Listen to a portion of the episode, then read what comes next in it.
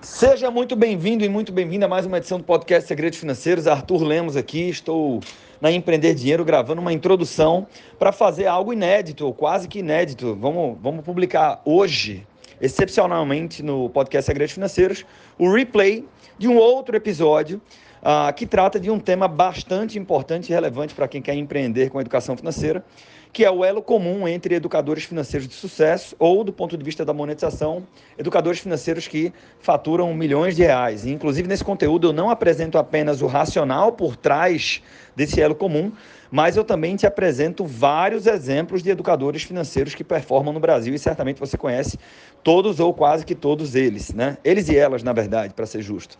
Então, uh, vou aqui deixar esse episódio, esse replay contigo. E eu estou trazendo esse replay a título de esclarecimento, porque uh, esse episódio está indo no ar, ao ar no dia 24 de setembro e estamos em plena formação consultor financeiro profissional 2.0. A última aula vai ser uh, dois dias depois do dia de publicação desse episódio vai ser no dia 26, no domingo, e no dia 27, uh, ah, comemorando o aniversário de 5 anos da Empreender Dinheiro, a gente vai abrir inscrições numa condição mega promocional, em função do nosso aniversário, da nossa comemoração de aniversário, para a Tech Finance. Então, fica aqui com esse conteúdo que, como eu falei, é bastante relevante para quem quer empreender na área.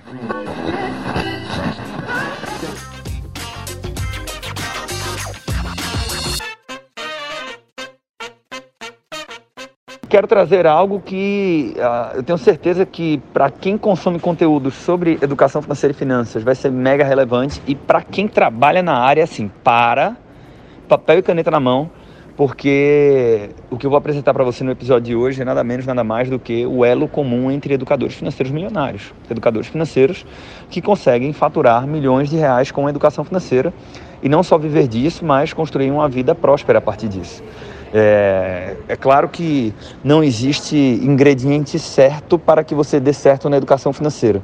O sucesso nos negócios, no empreendedorismo, na vida e nos investimentos, já me viu falar bastante sobre isso aqui, ele depende sim daquilo que nós controlamos, mas também daquilo que nós não controlamos, que está representado na aleatoriedade. Mas, voltando ao que nós controlamos, é, tanto Taleb como Morgan Housel, algumas pessoas que defendem né, a aleatoriedade, o, o, o Malcolm Gladwell, né, essas pessoas defendem que ah, na hora que você vai observar o sucesso, uh, cases extremos, como por exemplo, ah, o Gustavo Cerbasi fez isso, putz, mas você não, você não consegue reproduzir novamente os contextos do Gustavo Cerbasi, né? Então ele é muito fora da curva, tão fora da curva que provavelmente você tem um componente de aleatoriedade muito grande na trajetória dele que é irreplicável. Maravilha. Mas o que nos serve, se a gente não pode olhar para esses exemplos extremos e replicar o que eles fizeram, já que tem um componente ali que é irreplicável, é o padrão amplo. Né? Ou seja, o que é que muitos fazem? O que é que a maioria faz? Mesmo sabendo que nem isso nos garante o sucesso. Nada garante sucesso. E esse é, o, é, é a vida do empreendedor, né? Eu tenho que conviver com isso. Por exemplo, ah, é um padrão amplo observar que pessoas que deram muito certo são tomadoras de risco, risk takers, né? Eu estou fazendo essa introdução aqui no, no, no aeroporto, né? Acabei de chegar em Florianópolis. Ah, são risk takers, beleza. Mas o cemitério das pessoas que fracassaram, para que você fracasse, é muito razoável também imaginar que você tem que assumir risco, né? Então a gente tem que ter muito cuidado até mesmo com esses padrões amplos de observação. Mas vamos lá, né? É, com todos esses cuidados e com 10 anos de educação financeira, observando muito o mercado, acompanhando muito quem deu certo, quem deu errado, quem deu certo, quem deu errado, e ver muitas pessoas caírem ao longo do caminho e pessoas que deram certo, e até alguns cases específicos de pessoas que não estavam indo bem e depois começaram a ir bem na educação financeira, eu percebi esse elo em comum, esse ponto em especial que está presente na maior parte, na maioria esmagadora dos cases de sucesso na educação financeira. Então, mais uma vez, se você consome conteúdos de educação financeira, acho que é super legal você ter consciência disso. E se você é educador financeiro, mais uma vez também, papel e caneta, porque esse episódio pode mudar o seu jogo. Vamos nessa!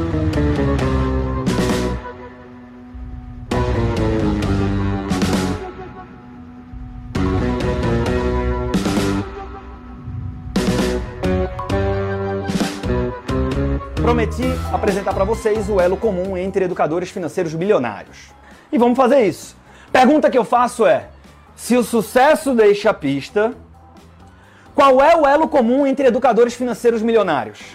Vamos lá, vamos lá, deixa eu fazer o seguinte. Vou criar uma matriz aqui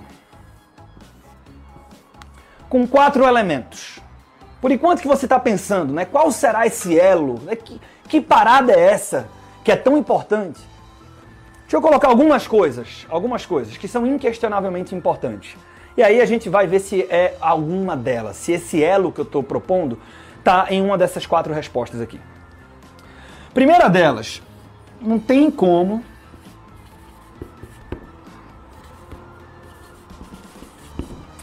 não tem como não falar de uma boa comunicação, né?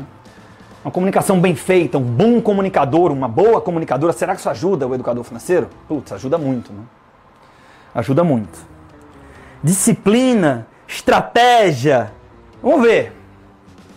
Tem uma outra coisa também bastante importante. Sem ela, a gente não educa ninguém, né?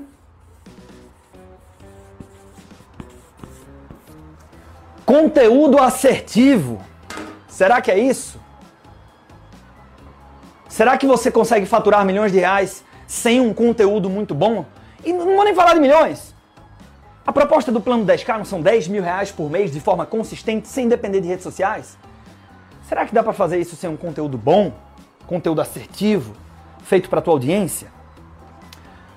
Vamos ver. Outra coisa, deixa eu vir, vou manter o azul aqui.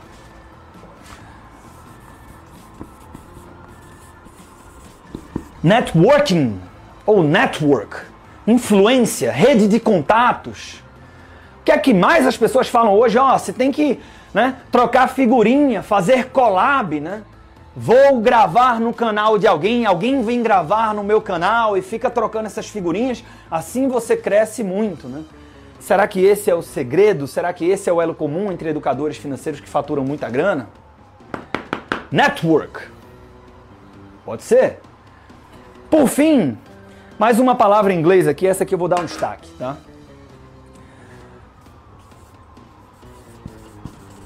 Deixa eu ver se alguém acertou. Fala, Alisson. Alisson chegou. Branding. Branding, né? Que não é a mesma coisa que, mas vamos dizer que branding tem a ver com posicionamento também, né? Se você não se posicionar de forma adequada, se você não trabalhar a tua marca pessoal, você nunca vai faturar muita grana nesse business. Esse é o elo comum, esse é o segredo. Quem acha que é isso aqui, quem acha que é isso aqui, quem acha que é isso, quem acha que é isso, quem acha que não é nenhum dos quatro? Pense, reflita. Seguinte, estou aqui com alguns livros para nos ajudar nessa noite de hoje. Ontem eu falei desse cara aqui, do Taleb e do Iludidos pelo Acaso, né? E o que eu falei ontem, para quem estava aqui ontem, tem a ver com Daniel Kahneman. Rápido, devagar, duas formas de pensar. Vamos falar bastante de Kahneman hoje, né? A questão é a seguinte, do ponto de vista técnico agora, tá? Nós temos a tendência, por um viés cognitivo, tá? Que é especificamente agora que eu estou falando, viés da retrospectiva, a gente tem uma tendência a querer dar razão aos fatos passados. O próprio Kahneman diz que nós somos contadores de histórias, né? Então, os fatos no mundo, eles não carregam sempre sentido, mas nós somos grandes fabricantes de narrativas que parecem fazer sentido porque a gente precisa alimentar a resposta para por que isso aconteceu. De tal maneira que, por exemplo, ah, quando o Donald Trump foi eleito presidente dos Estados Unidos, vou trazer um exemplo do próprio Daniel Kahneman, tá? Quando ele foi eleito presidente dos Estados Unidos, até horas antes, ninguém imaginava que ele seria presidente dos Estados Unidos. Um cara polêmico e tal, ninguém imaginava. Segundos depois de declarado presidente, você começa a fabricar histórias que entregam razão para aquilo. Realmente, porque os republicanos e o pêndulo político eleitoral norte-americano, porra nenhuma, né? Mas a gente precisa a gente tem essa tendência a interpretar o passado de forma determinística, achando que isso aconteceu porque aquilo aconteceu, quando na verdade Às vezes, um sopro do acaso, um sopro de aleatoriedade, mudaria totalmente a trajetória de um profissional, de uma empresa, de um governo, de um país, do mundo. Olha só. De tal maneira que é muito perigoso olhar para uma história e falar o seguinte: ah, por isso que eu dei tão certo enquanto educador financeiro. Porque eu fiz isso, isso e isso. Tá explicado. Então faça isso, isso e isso que você também vai dar certo. Muito perigoso, muito perigoso. E veja, o que é mais maluco aqui? Como nós todos temos os vieses cognitivos, porque não se trata de ser inteligente, se trata de ser humano, nós somos dotados destes vieses, você também quer uma explicação para os fatos. Então, quando alguém que tem um resultado que você quer ter sugere que o que construiu aquele resultado foi fazer A, B e C, você tende a querer concordar com aquilo. E aí você se ilude junto com a pessoa, né? Vamos fazer uma análise fria. Porque qual é, qual é a pegadinha, né? Se eu falo assim, sei lá, você tem que ter um conteúdo muito bom, um conteúdo que agrega valor, que é feito e pensado para a tua audiência assertivamente, isso faz sentido, né? E aí eu olho e digo, realmente, cara, o problema está no conteúdo. Ah, não, não, não, mas você tem que trabalhar o teu networking, tá? Ah, puta que pariu, eu tenho que fazer isso. E aí você fica que nem uma barata tonta. Vamos fazer uma análise? Ontem eu falei do Bruno Perini, não falei? Quem estava aqui ontem? Quem é que estava aqui ontem? Ontem eu falei do Bruno Perini aqui. Quando eu falei do Bruno Perini... Eita, caralho. Quando eu falei do Bruno Perini, bati aqui o joelho. Quando eu bateu o Bruno Perini, eu fiz um elogio a ele. Então entenda o seguinte: todo mundo que eu mencionar aqui de educadores financeiros, eu vou mencionar alguns para ficar mais tangível, eu estou elogiando a pessoa, tá? Mas nenhum de nós é perfeito. Nenhum de nós é perfeito. Então vamos lá, vamos analisar ponto a ponto aqui. Por exemplo, comunicação.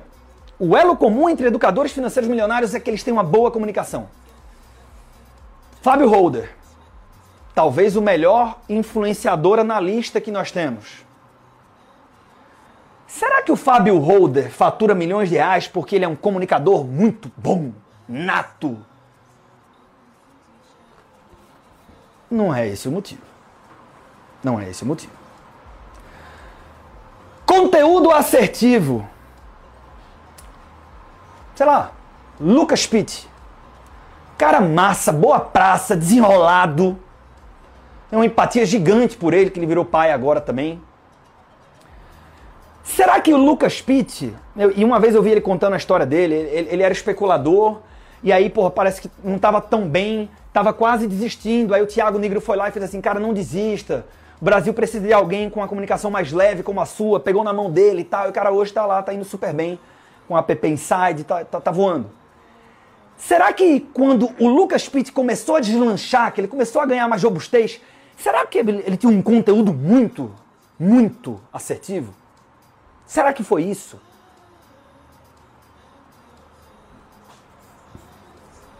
Acho que não. Networking é isso. É isso. Tem que fazer um curso de networking agora, porque porra, o cara que faz collab. Primeiro que isso é um engano tremendo. Tá? Você acha que você vai crescer quando você fizer collab. Errado. Você tem que crescer primeiro, porque quando você crescer, as pessoas vão querer fazer collab contigo. Mas a gente fala mais sobre isso no YouCash. Fato é, networking. O exemplo de collab. Vamos pegar a maior voz, Gustavo Cerbasi. Será que quando Gustavo Cerbasi começou a se tornar o Gustavo Cerbasi, o que levou ele a começar a ser percebido como Gustavo Cerbasi foi porque ele começou a fazer collab e tinha uma grande. Não tinha nem collab nessa época, né? Também não. E para mim o pior de todos é esse. É a pessoa que vai te contar isso aqui. Branding, posicionamento. Quem está no começo vai moldar o seu posicionamento. Você só vai descobrir isso no campo de batalha. Se eu chegar e falar o seguinte, o que me trouxe aqui foi meu branding, minha marca pessoal, isso vai sendo construído com o tempo. Qualquer um dos grandes, lá no começo, não tinha essa consciência, não sabia nem o que significava branding. Todas essas coisas são extremamente importantes, senhoras e senhores, educadores financeiros e aspirantes a, Mas, por mais que sejam importantes, não é sobre isso que a gente vai falar aqui hoje. O que é que eu quero fazer? Eu quero fazer uma análise mais profunda. Olha só. Então, Arthur, pergunta de um milhão de dólares, como eu gosto de falar. Que porra de elo comum é esse? É esse aqui, ó. É esse cara aqui. Vou colocar ele aqui. Sendo que é o seguinte, antes de colocar esse cara aqui, eu tenho que fazer uma breve contextualização para você entender por que é que isso é tão poderoso. Beleza? Podemos continuar. Ah, aula top, vamos começar a aula agora, tá? Vamos pro pau, dispara esse avião aí e vamos nessa, porra. De novo, mais de duas mil pessoas. Muito obrigado, cara. Sério, muito obrigado a você que está aqui comigo pelo teu tempo. Uh, o que é que acontece? Quem nós somos, né? Somos educadores financeiros. Beleza, quer dizer que a gente fala sobre dinheiro. Tá. Aquilo que parece fácil para você talvez não seja tão fácil. Você precisa ter essa consciência. Isso precisa estar muito claro para você, senão você vai falhar como educador. Você pode até vender, você vai falhar como educador. E aí, no médio e longo prazo, você também não vai ganhar muito dinheiro. Veja, a tarefa da gente é muito mais difícil do que parece, porque a gente tem que convencer pessoas a mudar seus comportamentos em relação a dinheiro. E do ponto de vista científico, volto para Kahneman. Nessa aula eu vou voltar muito para Kahneman. Do ponto de vista científico, nós temos pouca disponibilidade para o assunto dinheiro nas nossas vidas. Então o que é que pega, né? O que pega é o seguinte: Toda vez que eu quero tratar de forma simplória as decisões que impactam a vida financeira de alguém, eu corro o risco de errar. É muito ingênuo da parte do educador financeiro achar que as pessoas vão mudar por mera deliberação. Ah, é só gastar menos do que eu ganho. Olha aí. Ah, é só investir com regularidade, um pouquinho todo mês. Ah, é só reinvestir juros e dividendos. Toda vez que você quiser tornar estas decisões que parecem fáceis, mas não são, toda vez que você tentar tornar isso simples, você vai fracassar. Por quê? Skin in the Game, esse livro aqui é mind blowing e você não precisa ler ele todo não. Leia as 100 primeiras páginas, você já vai ter pum, mais uma vez Taleb. Nestas 100 primeiras páginas, nestas 100 primeiras páginas, tem um trecho aqui que ele retrata muito bem o cerne do porquê que esse elo comum é tão poderoso. E o que é que ele fala? O Taleb traça o seguinte cenário: uma estação de metrô na Itália. Estação de metrô na Itália, ele diz o seguinte: existem pessoas ali, turistas, que pagaram uma nota, uma fortuna para estar ali. E lá na estação do metrô você tem vários restaurantes. Qual é o restaurante que tem a maior fila? Acredite ou não, é o McDonald's. Porra, mas o cara viajou para a Itália, ele está em outro país, ele tem uma oportunidade de desfrutar de uma culinária diferente. A cantina italiana é super tradicional, super famosa. Aí o cara, em vez de ir num restaurante típico, comer, o cara vai no McDonald's. Por quê? parte da inércia das pessoas, anota isso aí, parte da inércia, parte do motivo pelo qual as pessoas procrastinam, se dá pela insegurança de errar. As pessoas não gostam muito de McDonald's nos tempos atuais, mas elas odeiam muito mais a incerteza. E esse era o ponto do Taleb. Nós detestamos a incerteza. Aliás, o mercado financeiro lida muito mal com a incerteza. Então, às vezes o camarada sabe que a vida financeira dele tá uma bagunça, ele já tem essa consciência, mas ele deixa assim por muito tempo. Por quê? Porque, bicho, aí vai que eu começo a mudar as coisas e eu erro mais ainda. Eu sei que tá errado, mas esse desconforto da incerteza. O camarada tem um monte de dinheiro na poupança. Você acha que todo mundo que tem dinheiro na poupança não sabe que teria coisa melhor? Mas a insegurança de fazer algo diferente e errar acaba abastecendo a procrastinação da pessoa. Por quê? Porque eu odeio poupança, eu odeio McDonald's, mas eu odeio muito mais a incerteza. Qual é a sua missão então enquanto educadora, educadora financeira? Você precisa, através do seu conteúdo, das suas provocações, sua missão é reduzir a sensação de incerteza nas pessoas, nos seus alunos, nos seus clientes. Caso contrário, as pessoas não irão agir. E se essa pessoa não agir, ela não muda resultado, você falhou. Lembra do T. Harv Eker da mente milionária? Pensamento, pensamento, sentimento, atitude e resultado. Se ela não agir diferente, se ela não muda o comportamento dela, ela não muda o resultado, você falhou. Então, é, deixa eu ver como é que a gente está aqui. Dispara esse avião aí. Então, o que é que acontece? Quando eu volto para esse cara aqui, mais uma vez o Daniel Kahneman, tá? Quem leu esse livro, se fizer o exercício de ler de novo, esse cara aqui nos apresenta sistema 1, sistema 2, uma série de vieses cognitivos, esses desvios de pensamento, né? esses atalhos de decisão, que nós tomamos justamente pelo fato de que tomar decisão consome muita energia. Então a gente toma decisões ineficientes, dentre outros motivos, por conta desses vieses.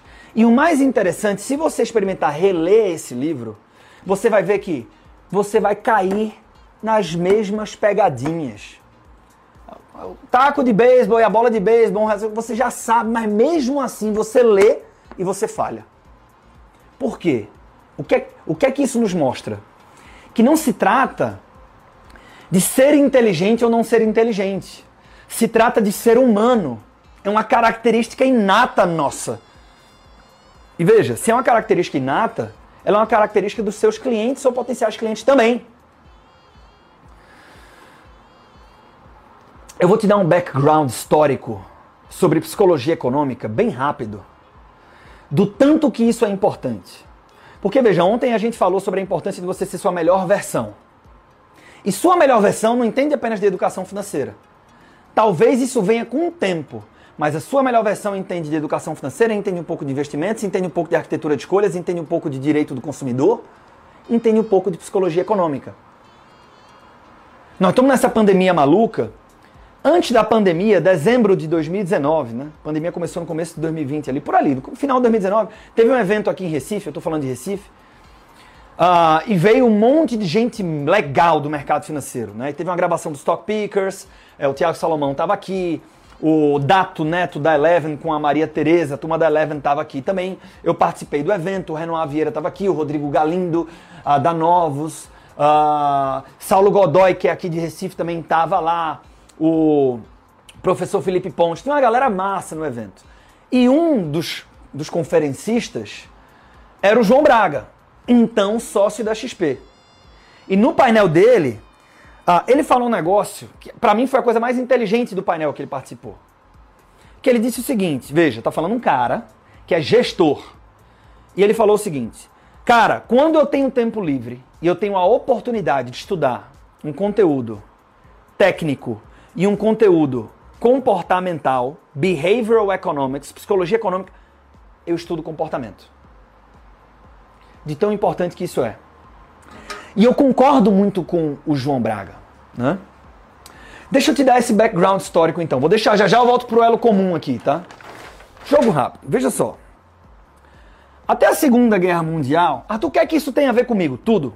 Você vai entender em poucos minutos. Até a Segunda Guerra Mundial, prevalecia quando a gente interpretava o processo decisório das pessoas, sobretudo quando o assunto era dinheiro, prevalecia a escola clássica da economia que dizia o seguinte, ó, nós tomamos decisões racionais, a gente pondera entre risco e retorno, todas as variáveis e tomamos decisões ótimas, as melhores decisões. Na Segunda Guerra Mundial isso muda. Por quê? O governo americano resolveu fazer uma pesquisa com os melhores economistas, perguntando o seguinte, rapaziada, o que é que vai acontecer pós-guerra com a nossa economia? E aí pegou aquela turma da escola clássica de economia, turma de Chicago e tal, e perguntou. Os caras rodaram modelos amparados nessa forma de interpretar o mundo, modelos racionais, era o seguinte, meu irmão, nós vamos ter uma, uma recessão, talvez uma outra depressão. Porque as pessoas estão apavoradas, elas vão entesourar dinheiro, vai dar merda. Mas um dos entrevistados opinou de forma antagônica. E esse cara foi George Keitona, que era um psicólogo húngaro fugido da Europa, estava nos Estados Unidos trabalhando na Universidade de Michigan. E perguntaram para ele, Keitona, o que é que vai acontecer pós-guerra? E a resposta dele foi brilhante. Ele fez: Eu não tenho ideia, eu não sou economista, eu sou psicólogo. mas eu posso perguntar para as pessoas. Então o Keitona direcionou uma pesquisa com uma amostra super legal de pessoas e ele levou em consideração nessa pesquisa os valores, os sonhos, os objetivos das pessoas, né? as crenças. Resultado da pesquisa. Keitona volta para o departamento do governo americano e fala o seguinte, rapaziada, vai ter um boom econômico nessa porra. Como assim, Keitona? É, sabe por quê? Porque as pessoas não aguentam mais ficar em casa. Acabar essa guerra, a galera quer ir pra rua, a turma quer gastar, quer viver a vida. Um monte de economista dizendo que ia ter uma recessão. Sério, pô, coitado desse psicólogo, né? Esquece o cara. Acaba a guerra, pós-guerra, bum! Quem é que estava certo? O psicólogo. A partir desse momento, as pessoas começam a respeitar mais essa área do estudo. Psicologia econômica. Tem alguma coisa aqui, né? E aí você começa a ter mais atenção para essa área, mais pessoas estudando e tal. E aí vem o Robert Schiller, prêmio Nobel de Economia sendo psicólogo. Ganha-se um prêmio Nobel, mais atenção. O Robert Schiller apresenta um avanço em relação a essa teoria. Ele fala o seguinte, galera, a gente não tem racio... decisões racionais. A gente até tem alguma racionalidade, mas ela é limitada. Por quê? Porque eu até quero tomar uma decisão racional, mas eu nem sempre tenho todos os recursos para tomar decisões ótimas. Às vezes eu não tenho dinheiro suficiente, às vezes eu não tenho tempo, não tenho energia, não tenho gente. Então a nossa racionalidade é limitada. Prêmio Nobel, mais atenção, mais gente falando disso. E aí, esses caras vão ser reconhecidos lá no, depois dos anos 2000, mas você tem Daniel Kahneman e Tversky, Richard Taylor, essa galera se encontra ali na década de 70 e começa a produzir um estrago do ponto de vista de pesquisa científica, até que você concede prêmios Nobel para essa turma também. E eles, na verdade, apresentam uma evolução nessa interpretação do processo decisório. Seguinte, nós não temos racionalidade limitada. As nossas decisões, na verdade, são irracionais. Porque nós somos dotados de vieses, temos desvios comportamentais. Fudeu. E aí você começa um trabalho profundo de catalogar esses vieses, que tem nome, sobrenome, a gente sabe quais são, a gente. Um deles, por exemplo, o viés de retrospectiva que eu falei no começo da live de hoje. Isso estava pacificado. Aprendemos a conviver com isso. E qual era a solução? Se a gente é dotado de vieses e nós sabemos quais são, é só você estudar os vieses, que aí você começa a tomar decisões melhores.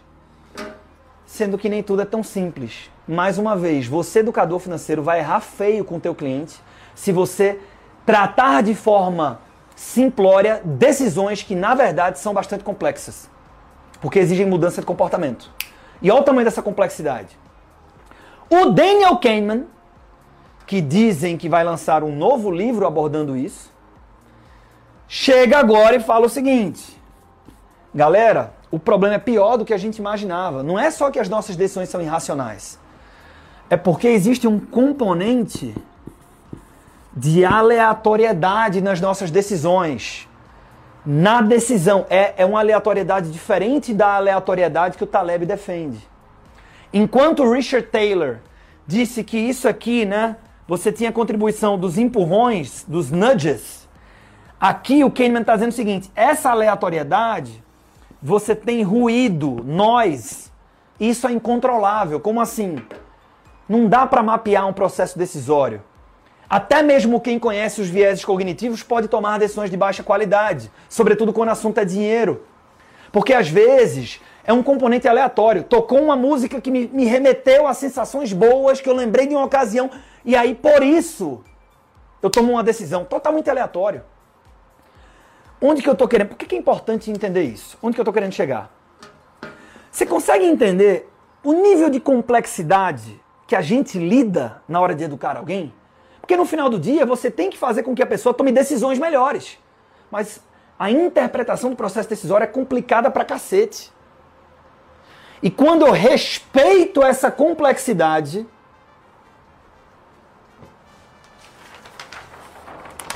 eu coloco isso para jogo. Esse que eu estou chamando de elo comum entre educadores financeiros milionários.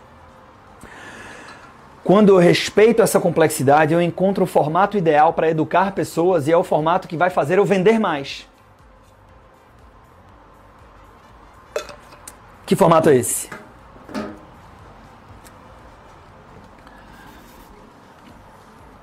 não é a chave do sucesso. Ó, oh, use isso que você faturar milhões, porque não existe isso. Mas esse cara aqui.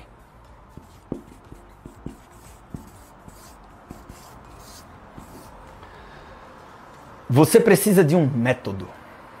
E eu não posso deixar de comentar isso bem rápido. Tem uma característica. Esse método precisa ser simples. Precisa ser simples. Não vai dar tempo para eu discutir contigo características de simplicidade do método ideal. Eu faço isso lá no YouCash. Não vai dar para fazer aqui na live. Mas eu vou deixar uma recomendação de leitura aqui para vocês, que é o senhor, ele não é tão conhecido no Brasil, Leiam Carl Richards, The Behavior Gap. Dentre algumas coisas, esse cara é colunista do New York Times e esse cara defende o seguinte: um bom planejamento financeiro não é uma planilha da NASA do Excel. Ele tem que caber em uma folha do papel. Só. Mas precisa de técnica para fazer isso bem feito, né? Não é só fazer simples, tem que saber fazer simples. Enfim, precisa ser simples. Mas o fato é que você precisa de um bom método, isso vai te ajudar muito a vender e vai te ajudar muito a educar tua audiência. Porque o que é que acontece? Quando você não tem um método claro e alguém te faz uma pergunta, qual a melhor forma de tratar esse gasto? Isso é fixo ou variável? É renda variável, não é? É, é, é bom comprar ações desse setor, não sei o quê.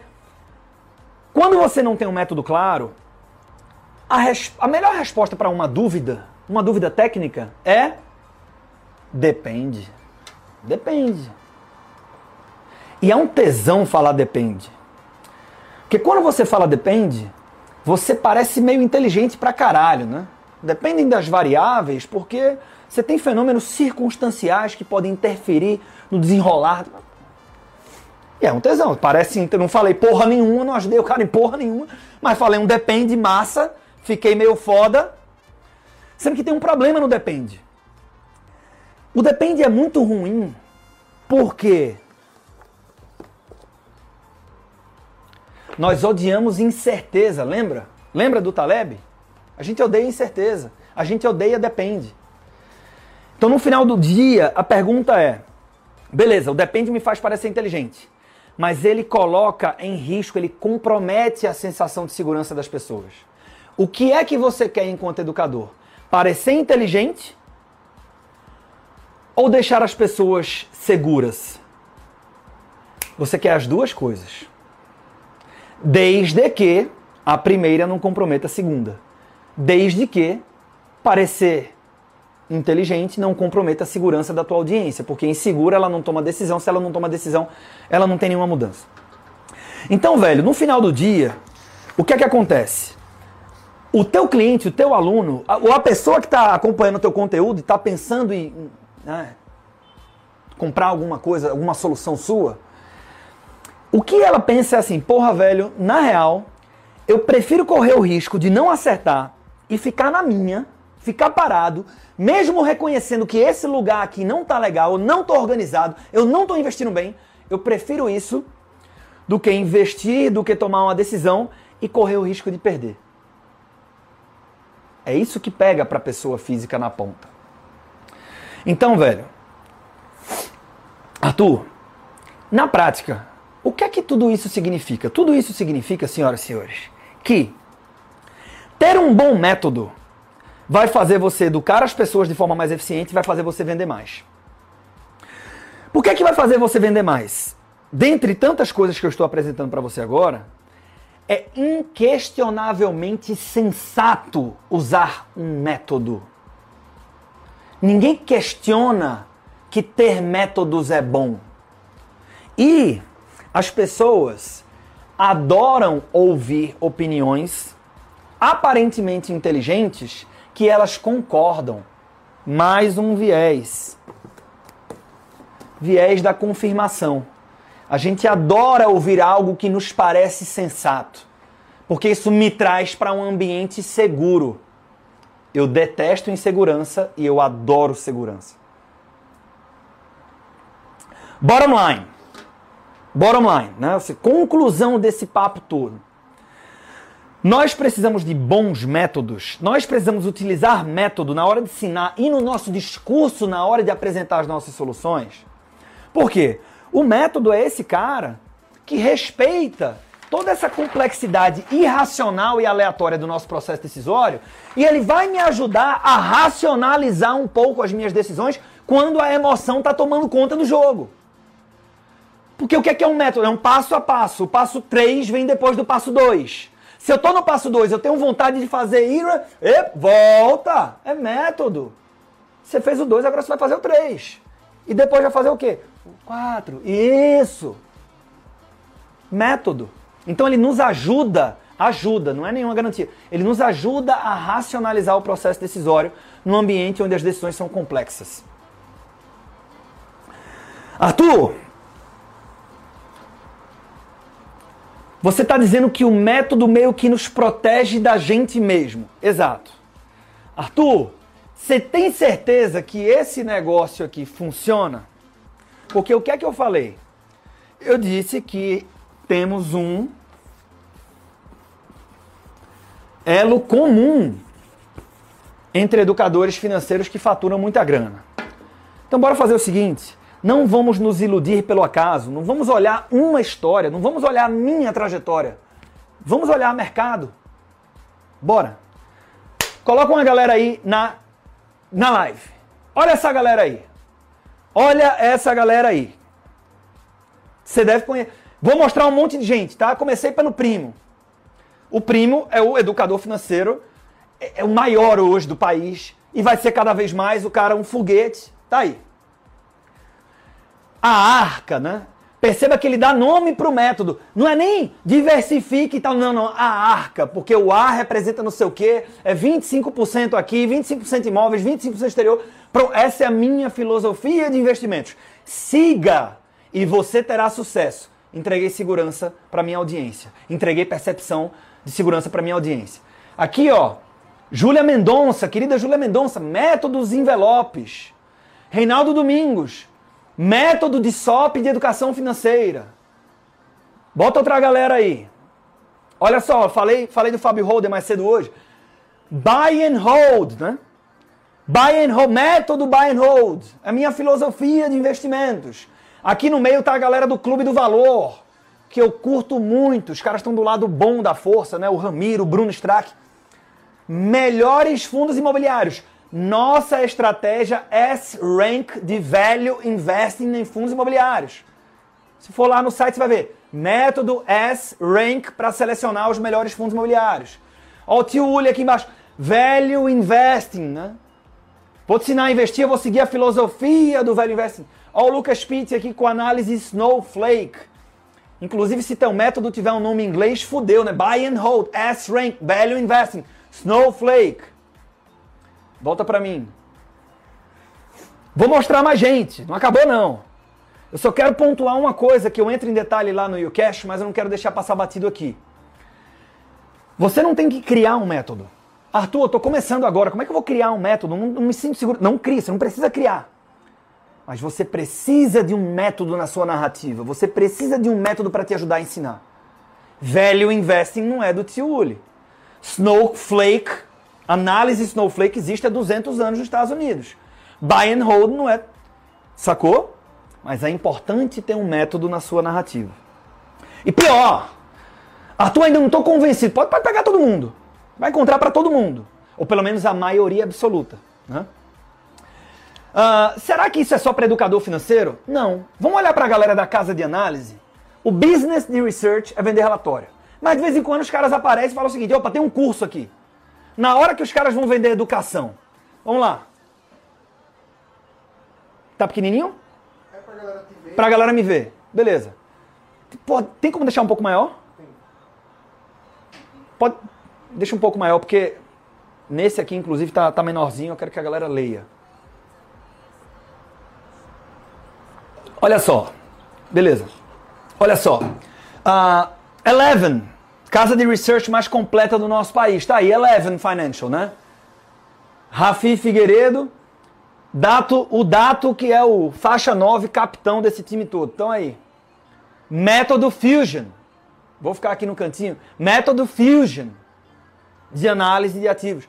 Método Tiago Reis, olha o Tiagão aí, método Tiago Reis de investimentos. Aí tá a Betina, então, ó, Eleven, Suno, empíricos. Um milhão de. Aí tem aqui, ó, tá pequenininho, tá? Mas fala aqui, ó. Pela primeira vez, milionário aos 22 anos, é, mostra a fórmula que seguiu para juntar não sei quantos milhões de reais, não sei o que, não sei o que, não sei o que. Volta para mim. Fórmula. Passo a passo. Método. Todos os principais players milionários e relevantes dessa indústria, na hora que querem vender educação, usam isso aqui. Mas não é porque tem que ter, não sei o que, percebe que tem um embasamento científico fodido, que eu tive que passar por ele para você enxergar o poder disso? E essa história de usar método é especialmente importante quando você fala de educação financeira, finanças, mudanças de comportamento em relação a dinheiro, porque nós temos pouca disponibilidade para o assunto dinheiro nas nossas vidas. Mas isso é uma característica da indústria de educação como um todo. Quer ver uma coisa? Vamos sair do mundo da educação financeira. Olha só, bota mais gente aí. Agora tu pode até colocar um pouquinho menor, mas vai dar trabalho, né? Esse... Deixa aí, enfim, foda-se. Fórmula, fórmula, passo a passo, né? Fórmula, método. Grande Érico Rocha tá aí. Massa, Lucas, aí tá perfeito.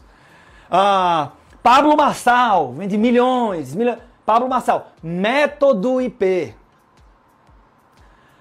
Paulo Vieira, maior coach do país, método CIS. Wendel Carvalho, método Cronos.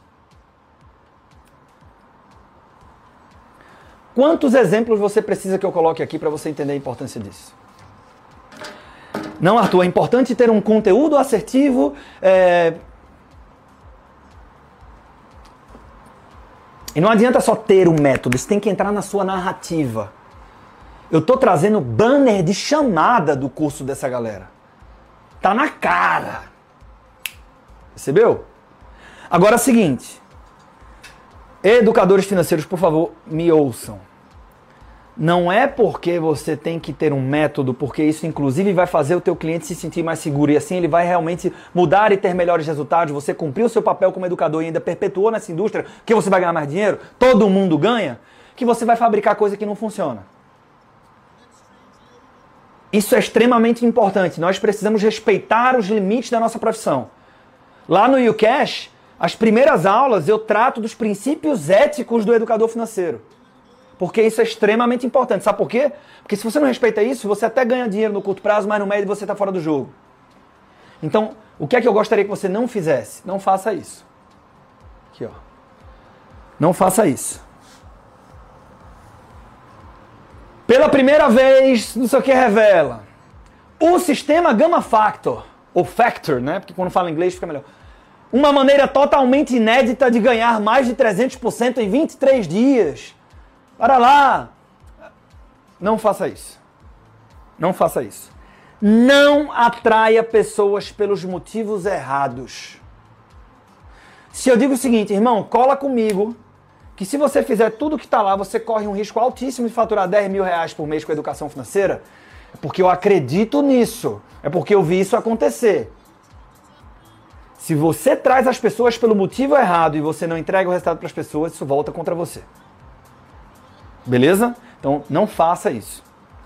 E o que é que é um benefício, um efeito colateral extremamente positivo de você ter um bom método e usar um método? É que você vai ser visto como um educador melhor. E essa é sua função, porra. Você não é analista, caralho. Você é educador financeiro.